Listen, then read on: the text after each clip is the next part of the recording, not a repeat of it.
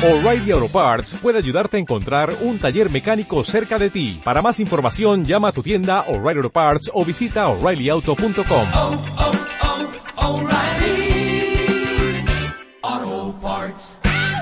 Realmente honrado de estar en medio de ustedes y agradecido al Señor por la invitación que el pastor Guzmán nos ha extendido para poder estar con ustedes en esta noche especial y compartir la palabra de nuestro Dios en relación a aquello que tiene que ver con las misiones mundiales. Por la gracia del Señor, eh, como dijo el pastor, eh, estoy en la iglesia cristiana Oasis, la cual está ubicada en el sector de Piantini, en la Gustavo Mejía Ricard, entre Abraham Lincoln y Winston Churchill. La iglesia cristiana Oasis está allí desde 1986.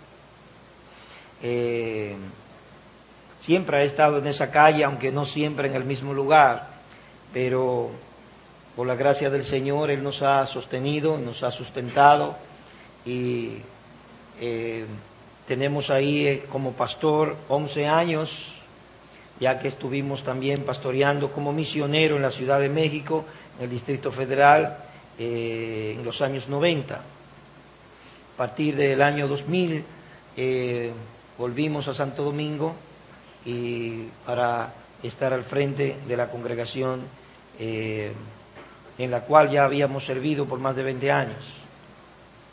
Estoy pues muy feliz de tener la oportunidad de estar con ustedes esta, esta noche y de poder hablar de un tema que realmente me apasiona mucho y que es el tema de las misiones.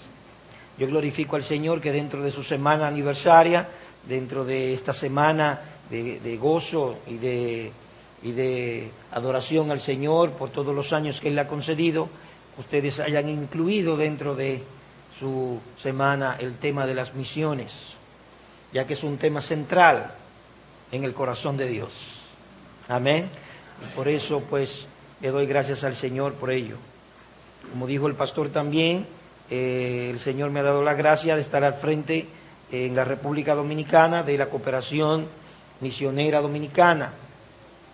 Cooperación misionera dominicana eh, es en realidad eh, la representación en el país de la cooperación misionera iberoamericana, la cual existe para equipar a la iglesia, motivar a la iglesia, animar a la iglesia, darles herramienta a la iglesia para que la iglesia haga aquello a lo que fue llamada. Amén. La gran comisión. Para que la iglesia no solamente eh, responda al Señor en lo que tiene que ver con su llamado eh, evangelístico, sino también que pueda responder al Señor en lo que tiene que ver con su llamado misionológico, más allá de nuestras fronteras. Amén. Y estoy muy agradecido de compartir con el pastor Guzmán y sé que el Señor le ha estado usando por años eh, en Haití eh, y me ha dado gran gozo el poder oírle y el poder saber de la forma tan linda que nuestro amado Padre le ha estado usando para la extensión del Evangelio y la preparación de la iglesia en Haití. Así que hermanos, pues un privilegio estar con ustedes. Yo quisiera invitarles sin más a abrir sus Biblias en el libro, en la carta del apóstol Pablo a los romanos en el capítulo 1. He estado siendo eh, visitado por una gripe, así que esta gripe no es fácil, como algunos de ustedes ya quizás lo han gustado. Y pues el haber predicado esta mañana dos veces también me tiene un poco pues resentido.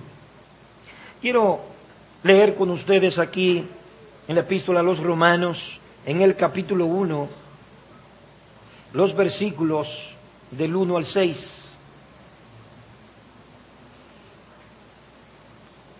Dice la escritura,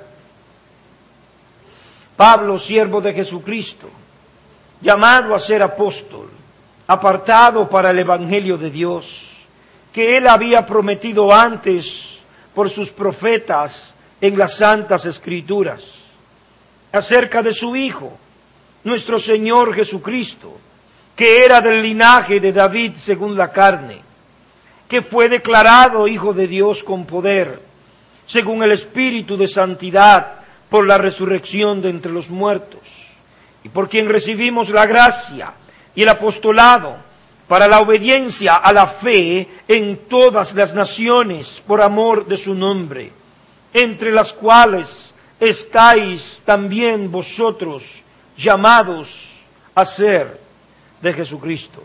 Amén. Vamos a orar. Padre, gracias por el privilegio grande que nos concedes de poder adorar tu nombre en este día santo. Gracias, oh Señor, por llamarnos tus hijos. Gracias por tenernos en tu corazón desde antes de la fundación del mundo. Gracias por llamarnos con ese llamamiento santo y eficaz. Gracias por apartar nuestras vidas de la oscuridad, de la perdición. Gracias por atraernos a la luz, al reino de tu amado Hijo. Oh Señor, en esta noche nosotros, que hemos sido, oh Señor, esos vasos, esas vasijas, esos recipientes de tu gracia. Oh Señor, en esta noche queremos que tú nos ministres tu palabra a fin de preparar nuestras vidas para que seamos instrumentos de tu gracia en favor del rescate de aquellas tus ovejas, oh Señor, que están allí afuera y que por medio del Evangelio tú quieres traer. En el nombre de Jesús te suplicamos que abras nuestros ojos, nos concedas el entendimiento. Oh Señor, hagas cautivo, oh Señor, nuestra mente a ti, para que podamos corresponder a tu llamamiento en esta noche. En el nombre de Jesús, suplico que me concedas la gracia, el denuedo para hablar tu palabra como es digno de ti. Oh Señor, mientras tú obras en nuestros corazones tu voluntad. En el nombre de Jesucristo te damos gracias. Amén y amén. Hermanos míos, el tema de misiones no es muy común y no es un tema que se escucha mucho en las congregaciones, aún de aquellas congregaciones que se llaman bíblicas. Muchas veces el tema de misiones escasea en los púlpitos. el tema de misiones es central en las escrituras, desde el principio y hasta el fin. Nuestro Dios es un Dios misionero, es un Dios de misiones. Él está comprometido con su misión, es su misión. Y es a esa misión a la que nosotros como iglesia hemos sido llamados no a nuestra misión ni a la misión de la iglesia, pero más que a nuestra misión y a la misión de la iglesia, a la misión de nuestro Dios. Por eso el apóstol Pablo cuando le escribe a los romanos, en primer lugar, en el texto que hemos leído, él nos habla del Evangelio y noten que el versículo 1, él declara que el Evangelio para el cual fue apartado, él le llama es el Evangelio de Dios. Es el Evangelio de Dios. Su origen está en Dios, no en nosotros ni en Él. Es el Evangelio de Dios. Pablo dice, yo fui llamado a ser apóstol y fui apartado para el Evangelio de Dios.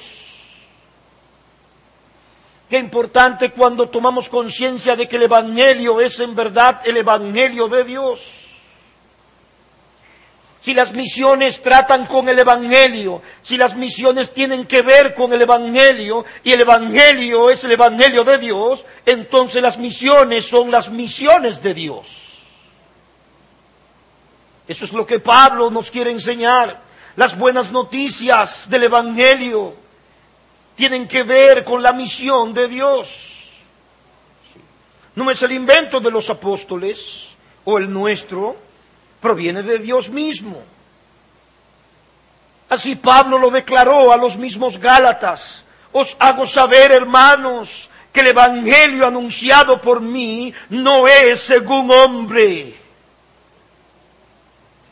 Es el Evangelio de Dios. Samuel Escobar, un pastor centroamericano, hablando de las misiones, declara la misión cristiana no es simple, no es una simple empresa humana. No es únicamente un plan que nace en la imaginación afiebrada de un entusiasta religioso. Es Dios por su espíritu quien impulsa el avance evangelizador de la iglesia por el mundo. Es una iniciativa de Dios a la cual el discípulo se suma en obediencia gozosa. Y nosotros decimos amén a eso. Es la iniciativa de Dios a la cual todos aquellos llamados sus discípulos somos llamados a sumarnos y a sumarnos de una manera gozosa. La misión es primariamente la misión de Dios, no la misión de la iglesia. La misión de la iglesia proviene de la misión de Dios y la sirve. Fue Cristo quien declaró, Él mismo quien declaró, yo edificaré mi iglesia. Y si Él declaró, yo edificaré mi iglesia, Él está centrado y ocupado en las misiones. Para que aquellos que están allá, los cuales Él le llama sus ovejas, puedan ser traídas. Y las misiones las traerán eventualmente. Pero número dos, Pablo nos dice en el versículo dos del texto que hemos leído que el Evangelio de Dios es también el Evangelio de las Escrituras. Él había prometido antes por sus profetas en las santas escrituras. Si el Evangelio es conforme a las escrituras, y el Evangelio tiene que ver con la misión, la misión también es la misión de las escrituras. Sí, no está suelta, no fue ideada y creada por alguien por ahí. No, proviene de las escrituras, proviene del mismo Dios, es según las escrituras. Los deístas que dicen creer en Dios, pero no creen en las escrituras. Hay muchos deístas que hablan de Dios. El tema de Dios no genera mucho obstáculo. Cualquiera está dispuesto a hablar de Dios. El problema es Cristo. Los musulmanes están dispuestos a huir de Dios. Los judíos están dispuestos a huir de Dios. Siempre que hablemos de Dios, no hay problema. El problema es cuando hablamos de Jesús. pero las misiones tienen que ver con Jesús. Es conforme a las escrituras, sí.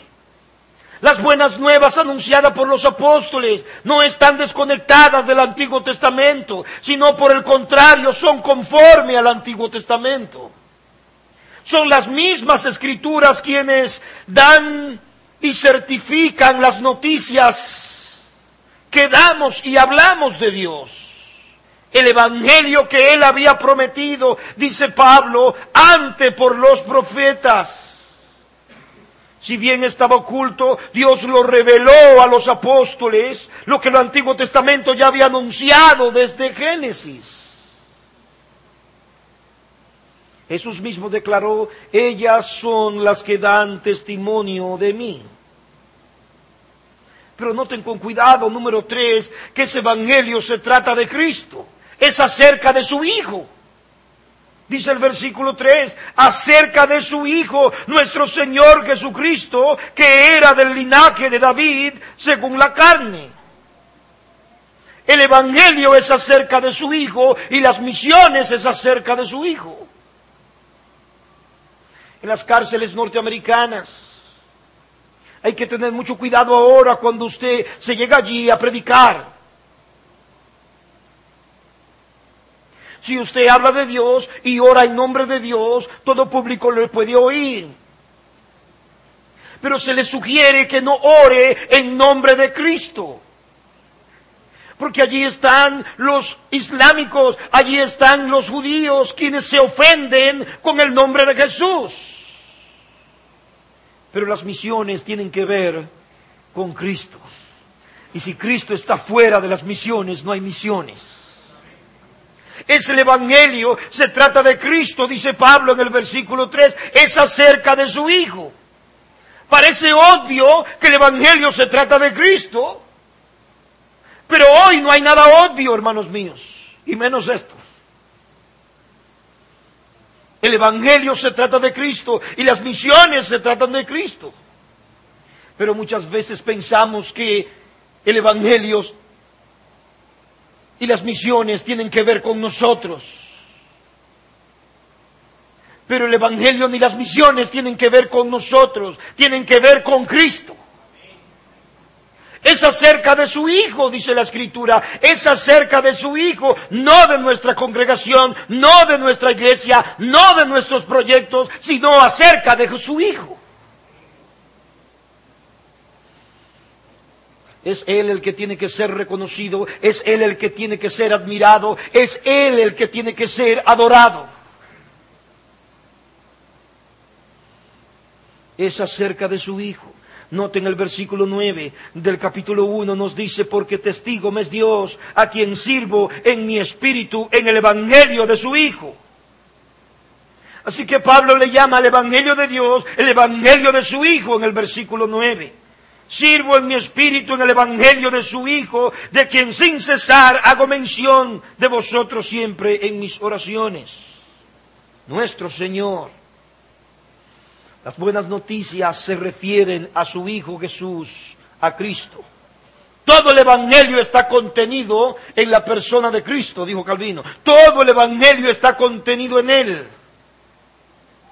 Las buenas nuevas de gran gozo tienen que ver con Él.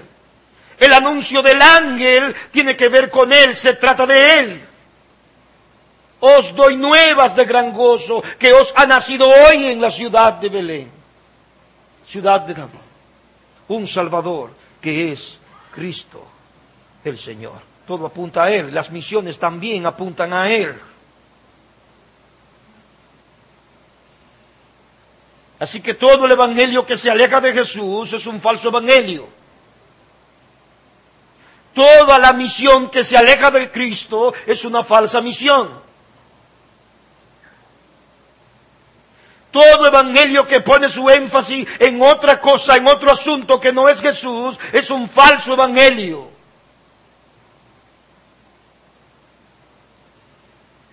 En el libro de los Hechos, capítulo 9, y en el versículo 15,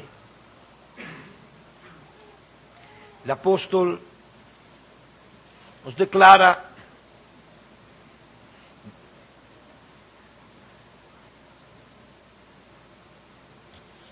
Lucas, hablando de la conversión de Saulo, nos declara, el Señor le dijo, versículo 15, ve, porque instrumento escogido me es este para llevar, para llevar, ¿qué cosa? Mi nombre es, mi instrumento escogido para llevar mi nombre en presencia de los gentiles y de los reyes y de los hijos de Israel. Él es mi instrumento para llevar mi nombre. Es el Evangelio de Dios, es el Evangelio de las Escrituras, se trata de Cristo. En ese sentido, hermanos, lo que queremos decir es que en los días de hoy las misiones están plagadas de pseudo evangelio. Hay mucha gente haciendo misiones que no son misiones bíblicas. Un evangelio corrompido, distorsionado, un evangelio que no tiene que ver con Jesús, que no tiene a Cristo en el centro. Sí. Y muchas instituciones cristianas que manejan mucho presupuesto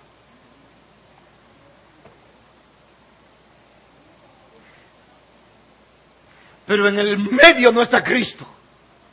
En el centro no está Cristo. Son filántropos. Pero esa no es la misión a la que tú y yo hemos sido llamados. Nosotros hemos sido llamados a proclamar un evangelio que tiene a Cristo en el centro. Gálatas capítulo 1, versículo 6 y versículo 8. Hermanos, estamos viviendo en un mundo plural. Y los que predicamos un solo camino, un solo Señor, una sola verdad, un solo nombre, somos confrontados en el mundo en el que vivimos de pluralidad.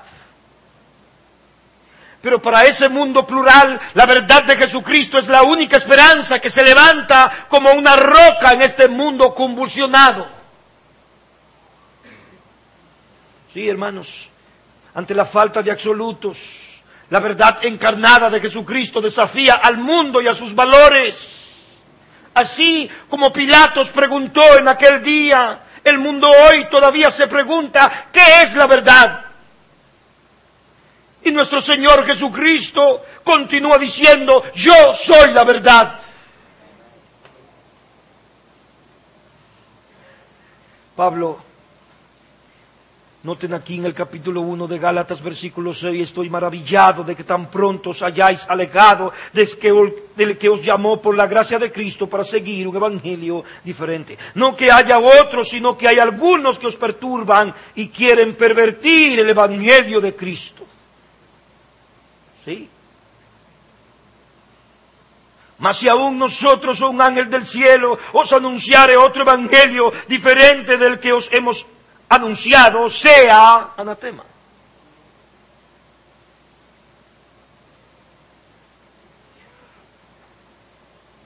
Número cuatro, vital, este es el punto. Romanos capítulo 1, el Evangelio es para la obediencia a la fe. El Evangelio es para la obediencia a la fe en todas las naciones. Dice el versículo 4. Fue declarado Hijo de Dios con poder según el Espíritu de Santidad por la resurrección de entre los muertos y por quien recibimos la gracia y el apostolado para la obediencia a la fe en todas las naciones. El Evangelio de Dios que es conforme a las escrituras y que se trata de Cristo, es el Evangelio para la obediencia a la fe en todas las naciones. Este es el propósito. La obediencia a la fe. ¿Qué es entonces lo que el Evangelio demanda? Moralidad, Hay mucha gente que cree que fue llamada a moralizar el mundo. Civilidad. No, no, no. El Evangelio no nos llama ni llama al hombre a la moralidad o a la civilidad. El llamado del Evangelio es a la obediencia, a la fe. Este es el punto. No es a la moralidad, a la civilidad o a las buenas obras, no, es a la fe y este es el punto central. Somos llamados a llevar a los hombres a la obediencia, a la fe, no a la moralidad.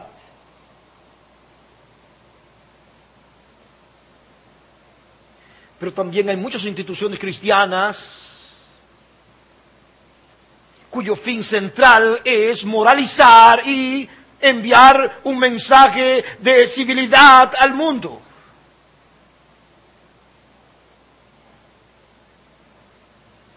Pero nosotros fuimos llamados a proclamar el Evangelio para la obediencia a la fe. Para que los hombres crean, para que los hombres se aparten de sus pecados y vengan a Jesucristo. Romanos capítulo 16, noten ahí mismo el apóstol Pablo.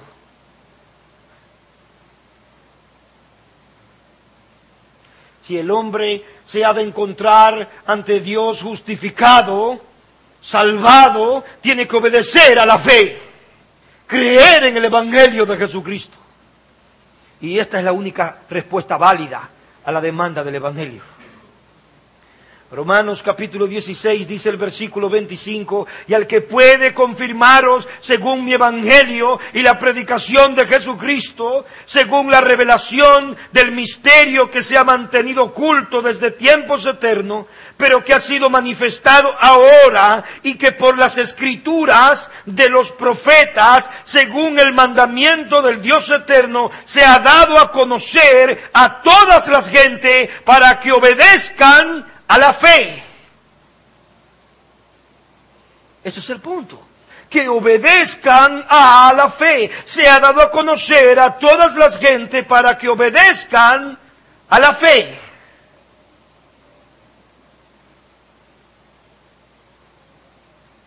Y acerca de esta fe que el Evangelio demanda, John Murray nos dice, la fe que el apóstol promueve no era un acto de emoción liviana, sino la sincera y devota entrega a Cristo y a la verdad del Evangelio.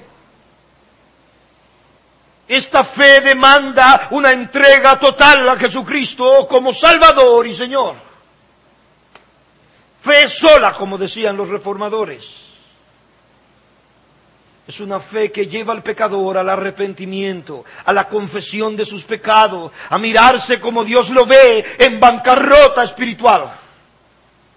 Ahora, noten con cuidado que este llamado a la fe tiene un alcance.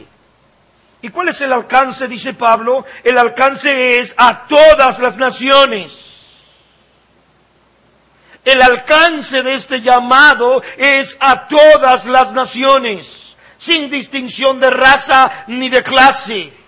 Esa es la esfera del Evangelio. Alcanza todas las naciones.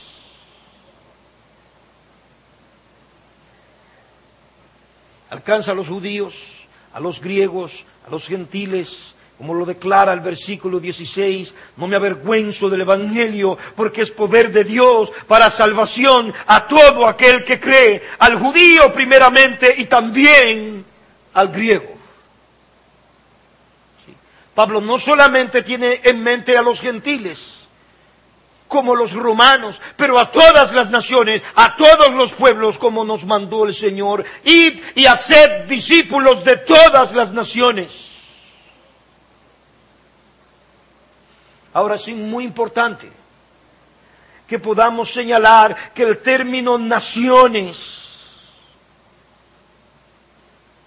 es mucho más amplio que el término naciones que usamos hoy refiriéndonos a, a ese espacio políticamente definido. Naciones. Cuando Cristo declaró hacer discípulos a todas las naciones, se estaba refiriendo a algo mucho más que lo que tú y yo reconocemos como naciones. Etnias es la palabra griega. Este término es mucho más amplio. Tiene que ver con cualquier grupo humano que tiene una cultura en común. Cualquier grupo humano. Con sus rasgos característicos, como el idioma, las costumbres, etcétera. Por ejemplo, cuando hablamos de la nación de la India, tenemos que entender que en medio de la India hay más de cuatro mil etnias, con su dialecto, con su cultura. Indonesia tiene más de 750 etnias distintas. La China tiene más de 500 etnias. Así que el saber que el Evangelio ha llegado a la China no quiere decir que toda China ha recibido el Evangelio. No, hay más de 500 etnias, la mayoría de las cuales no ha oído ni una parte del Evangelio. Muchos de estos pueblos, amados míos, están en total oscuridad. Ni un solo renglón de las escrituras ha sido traducido a muchos de estos pueblos.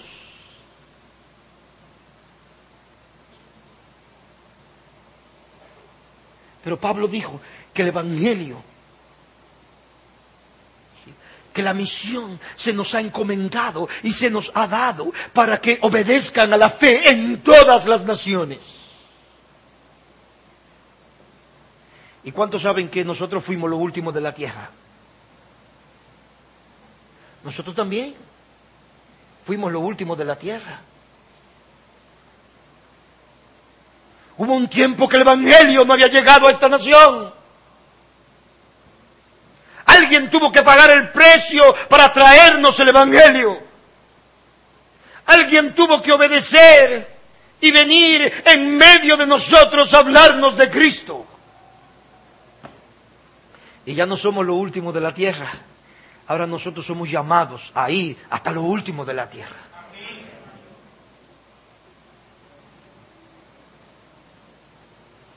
Esta fue la intención de Dios desde el principio. Esta fue la intención de Dios desde el principio. Que su Hijo, número uno, heredara y señoreara sobre todas las naciones. Salmo 2, pídeme y te daré las naciones como herencia tuya y como posesión tuya los confines de la tierra. Esto es, ha estado en el corazón de Dios desde el principio. Número dos, que todas las naciones le adoren. Salmo 22, se acordarán y se volverán al Señor todos los confines de la tierra y todas las familias de las naciones adorarán delante de Él. Relación a esta adoración de todos los pueblos, comenta Piper, las misiones no son el objetivo último de la iglesia. Adoración es el objetivo. Las misiones existen porque no existe adoración en los pueblos. Adoración es el centro de todo, no las misiones. Porque Dios es el centro y no el hombre. Cuando la tierra se acabe, innumerables millones de redimidos se postren sobre sus rostros ante el trono de Dios, las misiones no existirán más. Es una necesidad temporaria, pero la adoración existirá por siempre. Pero para que esos pueblos adoren, el Evangelio tiene que llegar. Amén. Y para que el Evangelio llegue, usted y yo tenemos que levantarnos. ¿Sí? Hemos tenido Haití ahí, como nos dijo el pastor Guzmán a los pastores en nuestra reunión mensual. Hemos tenido Haití ahí por años. Ha sido transparente a nosotros, como si no existe, como si no estuviera allí. Hemos pensado en África, en Asia, y no hemos meditado que tenemos una nación muy cerca de nosotros, que necesita el Evangelio. ¿No es así, hermanos míos? Ahí está. Que su luz ilumine a todos los pueblos. No solo que todos los pueblos le adoren, no solo que el señoree y herede todas las naciones, que su luz ilumine a todos los pueblos. Así declaró a través del profeta Isaías, te di por luz de las naciones para que seas mi salvación hasta lo postrero de la tierra. Cuando el Evangelio se proclamaba en Judea, en Galilea, cuando el Evangelio se proclamaba en Jerusalén, nosotros estábamos muy, muy lejos, hermanos. Muy lejos.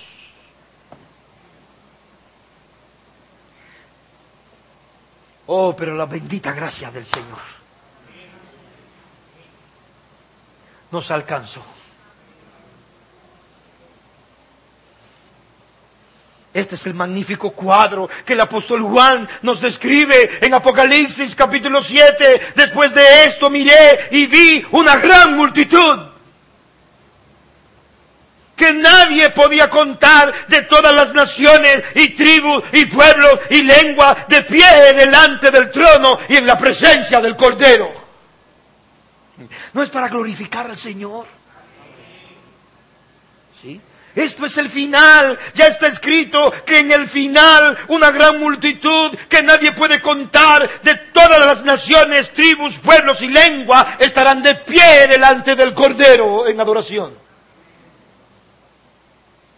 Él quiere hacer discípulos de todas las naciones, no importa qué religión tengan esas naciones, no importa qué religión profesen esas etnias, sean judíos, hindúes, budistas, musulmanes, animistas, ateos, no importa, la misión no es parcial.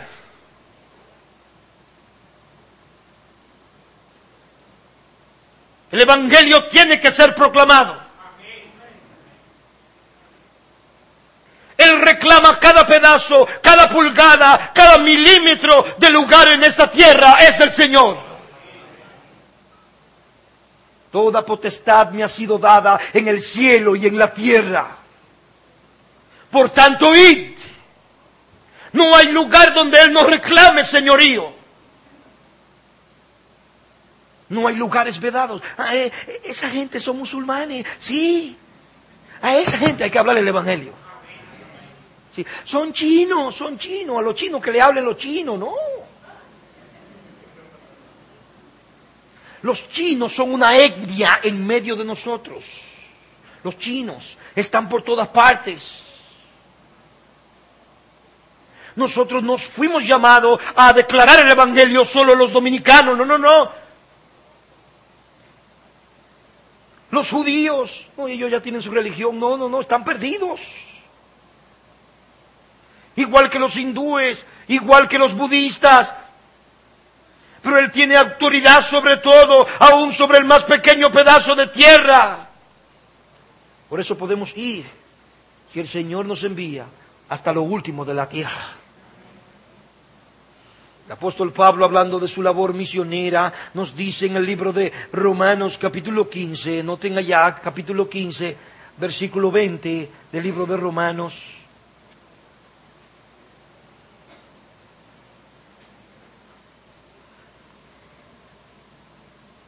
De esta manera me esforcé a predicar el Evangelio, no donde Cristo ya hubiese sido nombrado, para no edificar sobre fundamento ajeno, sino que como está escrito, a aquellos a quienes nunca le fue anunciado acerca de él, verán. Y los que nunca han oído de él, entenderán. Y esa escritura sigue siendo presente y actual. Amén. Porque el Evangelio sigue abriendo los ojos de los ciegos y sigue abriendo los oídos de los sordos hoy en día. Semana pasada despedimos a uno de nuestros hermanos que va al norte de África. Y qué tremendo que el Señor tome de en medio de nosotros, que Él tome de en medio de nuestras congregaciones hombres y mujeres para enviarlo hasta lo último de la tierra. Amén. Sí, Él lo hizo antes y Él quiere hacerlo ahora. Y lo está haciendo. Latinoamérica fue por muchos años un campo misionero. Todas las naciones venían a hacer misiones aquí, pero ahora Dios está tomando de nosotros para enviarlo hasta lo postrero de la tierra. ¿Sí? Hay misioneros dominicanos en Indonesia, hay misioneros dominicanos en África Central y en el norte de África, en la India. Pero faltan más. Amén. Es el llamado del Señor. Él quiere que todos los pueblos le reconozcan y le adoren. Ahora, noten el capítulo 1 de Romanos, Pablo dice que esto es una deuda para él.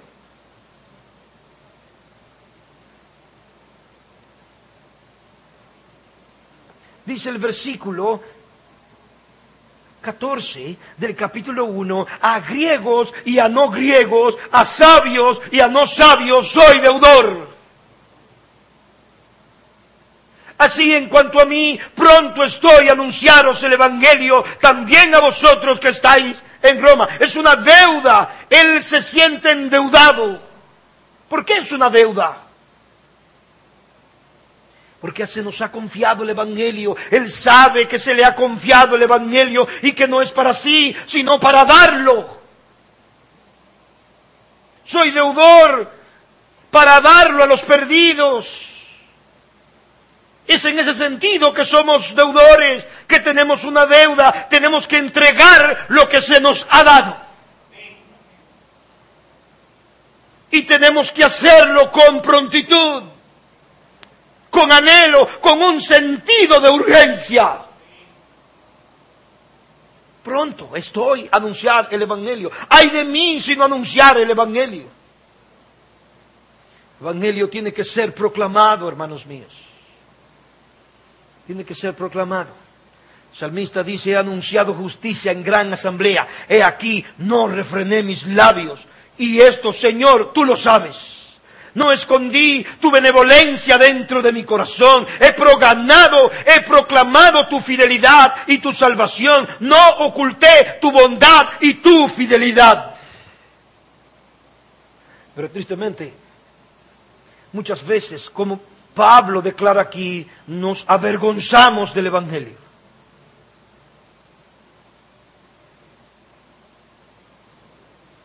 Salmo 96 declara, proclamad entre las naciones su gloria, en todos los pueblos sus maravillas, porque todos los dioses de los pueblos son ídolos, pero el Señor hizo los cielos. Los impíos no se avergüenzan de identificarse con, con lo peor. ¿No es así? Ellos se identifican con los hombres, con los políticos, con los artistas, con los deportistas, con los falsos dioses. ¿Cómo nos vamos a avergonzar nosotros de nuestro amado Señor y Salvador?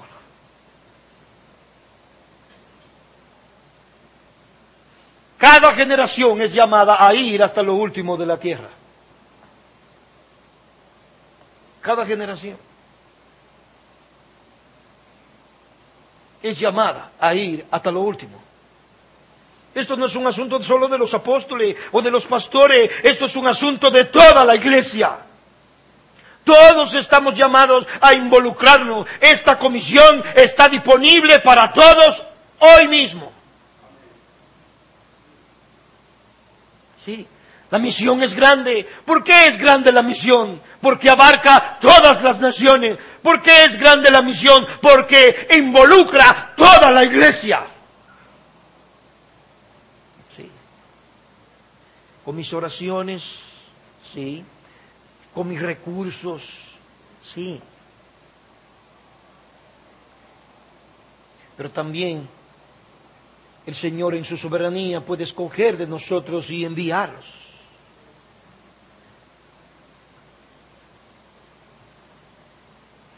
John MacArthur, hablando de misiones, dice, aunque la salvación es enteramente la obra de Dios, Él ha escogido frágiles recipientes humanos en su plan de redención. Esto es un asunto de toda la iglesia. Somos enviados por el Señor así como Él fue enviado. ¿No es eso lo que nos dice Romanos 10?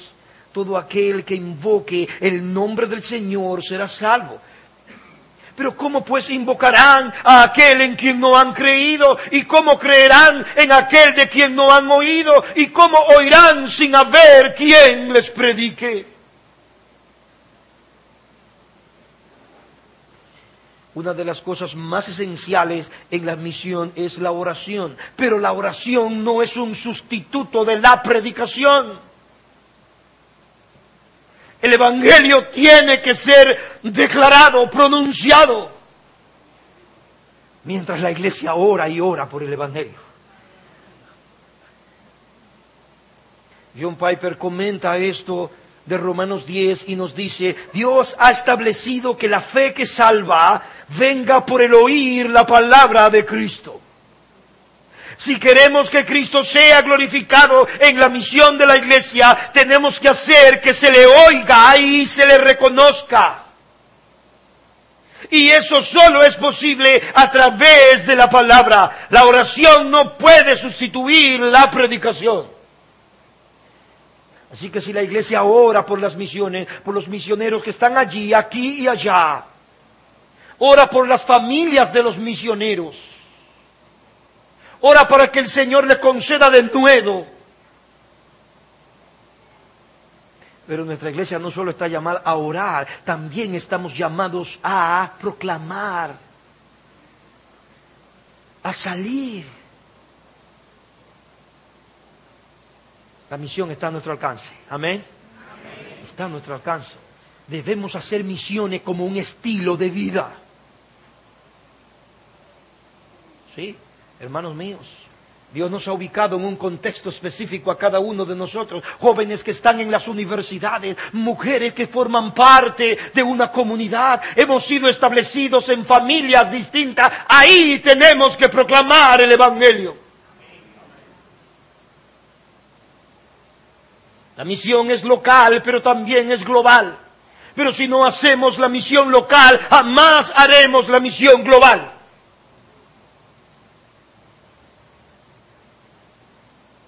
Sí. Llamados a ser fiel en nuestra generación. Usted ya ha sido enviado. Dios lo ha colocado ahí en su familia, en un sector, en un barrio en particular, en una escuela, en una universidad, en un empleo específico. Él lo ha puesto ahí entre las personas que son similares a usted, no es un llamamiento transcultural, usted está en medio de iguales. Y si no somos fieles en medio de nuestros iguales, ¿cómo vamos a salir a lo transcultural?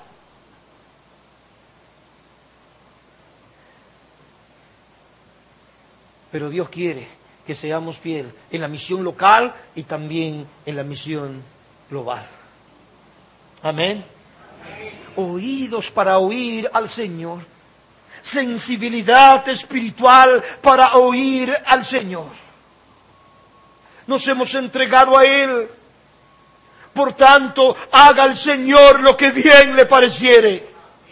Hermanos, lo último que yo tenía en mi mente y en mi corazón es que el Señor me iba a llamar para enviarme a México. Lo último, yo nunca oré por México, nunca tuve a México en mi corazón y no me gustaban los mexicanos.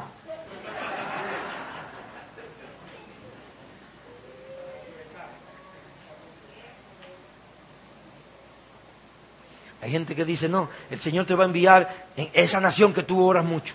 Yo nunca oré por México.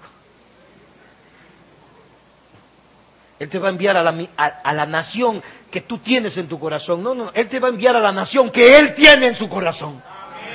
Si le place enviarte. Pero Dios me, me llamó allí.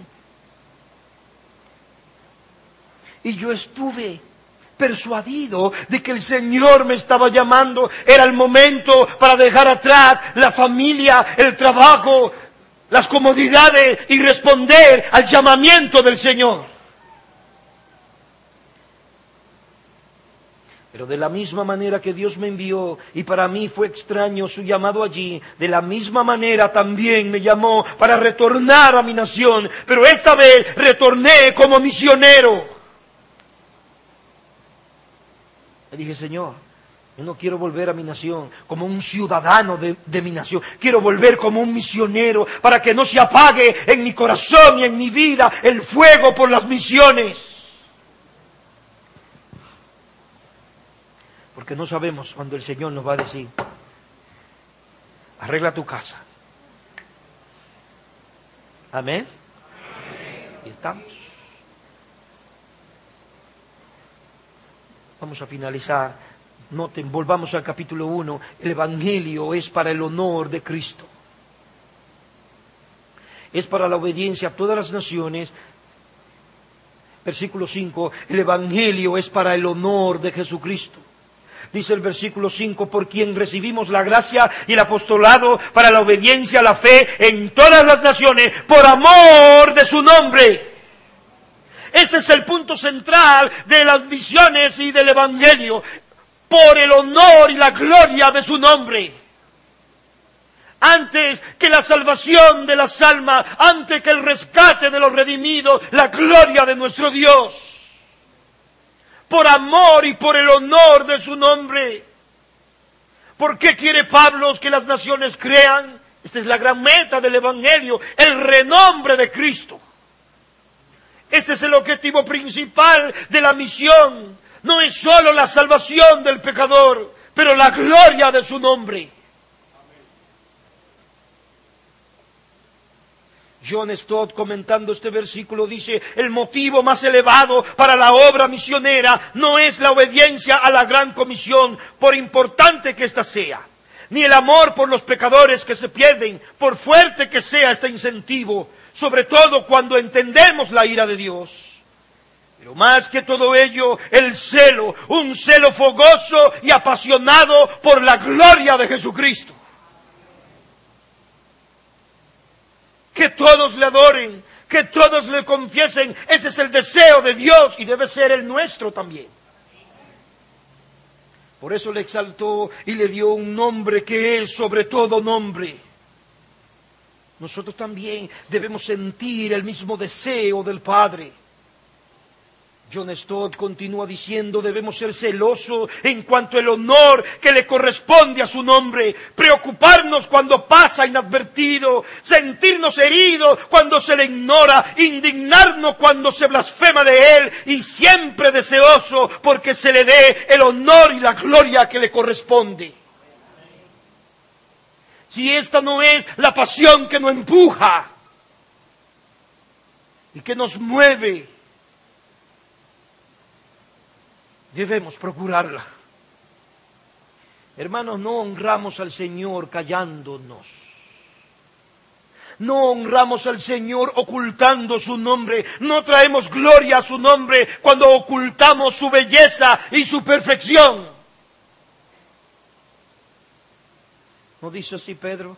Somos el pueblo de Dios somos el pueblo especial, linaje escogido, real sacerdocio, nación santa, para que anunciéis las virtudes de aquel que nos llamó de las tinieblas a su luz admirable.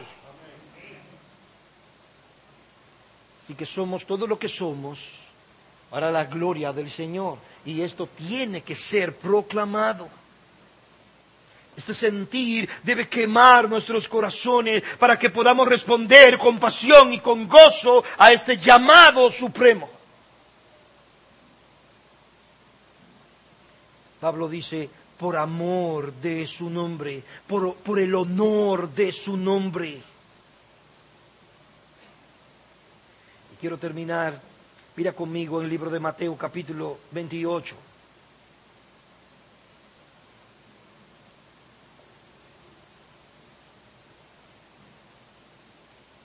Como iglesia. Esto no es un asunto de individuos, esto no es algo individual, esto es un llamado corporativo también. Los pastores no dan la dirección, los pastores no proveen el liderazgo. Pero todos somos llamados a involucrarnos. Muchas de nuestras oraciones no son concedidas como las oramos. Quizás tú estás orando para que el Señor te envíe a alguna parte, a alguna nación, a algún pueblo. Pero quizás no es la voluntad de Dios enviarte, sino usarte para que otro sea enviado.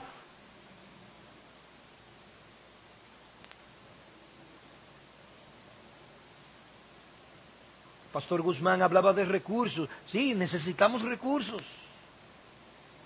Necesitamos recursos. También lo provee el Señor. La misión del Señor no carecerá de recursos.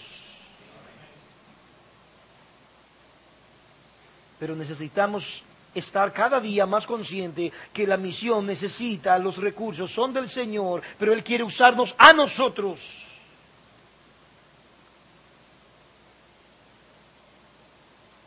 Sí, hermanos. Pero nota, con esto quiero terminar. Mateo 28. La misión es grande porque viene con la promesa de su presencia. Oh hermano, qué consuelo nos da eso. Qué consuelo tan tremendo. Viene con, viene con la promesa de su presencia versículo 18. Verso 16, pero los once discípulos se fueron a Galilea, al monte donde Jesús les había ordenado. Y cuando le vieron, le adoraron, pero algunos dudaban. Y Jesús se acercó y les habló diciendo, Toda potestad me es dada en el cielo y en la tierra. Por tanto, id y haced discípulos a todas las naciones bautizándole en el nombre del Padre y del Hijo y del Espíritu Santo, enseñándole que guarden todas las cosas que os he enseñado. Y he aquí, yo estoy con vosotros todos los días hasta el fin del mundo. ¿No es esta promesa altamente consoladora para ti y para mí? Pero muchas veces nos apropiamos de esta promesa en los momentos de tribulaciones, de adversidades y de prueba. Pero esta palabra fue dada en el contexto de la misión. Sí, la podemos aplicar a nuestras vidas cuando estamos en prueba y en tribulaciones. Él está con nosotros. Pero aquí fue dada en el contexto de el, llamado misionero. A estos apóstoles se le ha dicho, vayan a todas las naciones.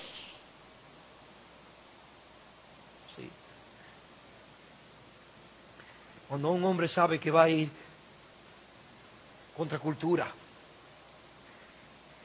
el temor puede invadir su corazón. ¿Sí? Mucha gente no iba a Haití por miedo. Los haitianos comen gente. Eh, los haitianos esto y aquello y un montón de cosas. Ahí hay esto y hay lo otro. Pero cuando tú recibes esta palabra del Señor, ve. Y esta promesa, porque yo estoy con vosotros todos los días hasta el fin del mundo. Esto nos llena y nos alienta para responder al llamado al cual el Señor nos ha hecho. Vamos a orar. Padre, gracias, porque tú nos has confiado el Evangelio. Gracias, porque el Evangelio no es según hombre, sino según Dios. Gracias por el Evangelio que es conforme a las Escrituras. Gracias porque el Evangelio se trata de Jesucristo. Gracias, oh Señor, porque el Evangelio es para la obediencia a la fe en todas las naciones. Y gracias, oh Padre, porque no se trata de nuestra gloria, de nuestro renombre, sino del honor y la gloria de Jesucristo. Oh Señor, enséñanos. Oh Señor, puedes tú producir en nuestras vidas, oh Señor, ese querer como ese hacer por tu voluntad. Obra en medio de, de esta congregación de sus líderes, aquello que tú quieres obrar, oh Señor. Usa esta congregación como antorcha encendida, como faro de luz en medio donde tú la has puesto, Padre. Y si te place, oh Señor, usar esta congregación para llevar tu evangelio hasta lo último de la tierra, toma de entre, de entre estos hermanos, oh Señor, mujeres y hombres, y envíalo hasta lo último de la tierra. Padre, nosotros confiamos y esperamos solo en ti. Nuestra confianza eres tú. Nosotros sabemos que el mismo que nos ha llamado, Él también lo hará. Muchas gracias, Señor. En el nombre de Jesucristo. Amén. Y amén. Señor le bendiga.